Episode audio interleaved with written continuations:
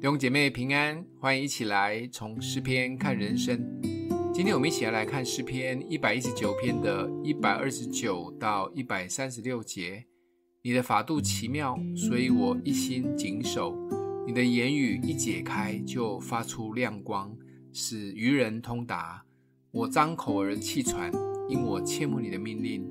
求你转向我，怜悯我，好像你素常待那些爱你名的人。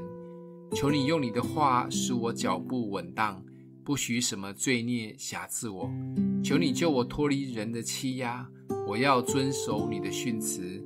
求你用脸光照仆人，又将你的律例教训我。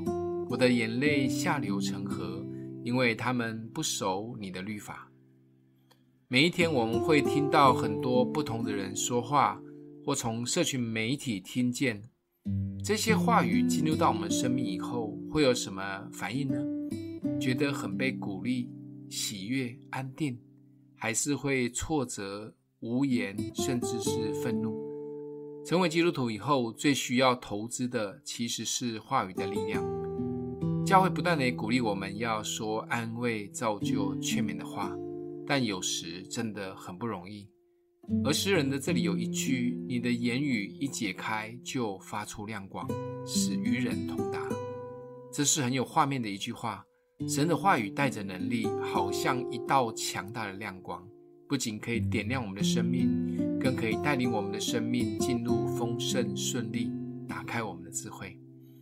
约翰福音的六章六十三节里面，耶稣说：“我对你们说的话，就是灵，就是生命。”神的话语不仅是亮光，更是生命，绝对会在我们的生活中产生极大的能力及影响。想要生命生活有力量、有改变，可以顺利吗？那怎么可以不读圣经呢？今天默想的经文在一百三十节，你的言语一解开，就发出亮光，使愚人通达。我们一起来祷告。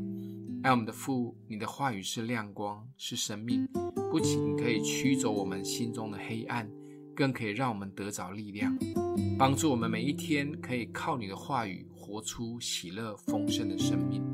奉耶稣基督的名祷告，欢迎订阅分享，愿上帝祝福你哦。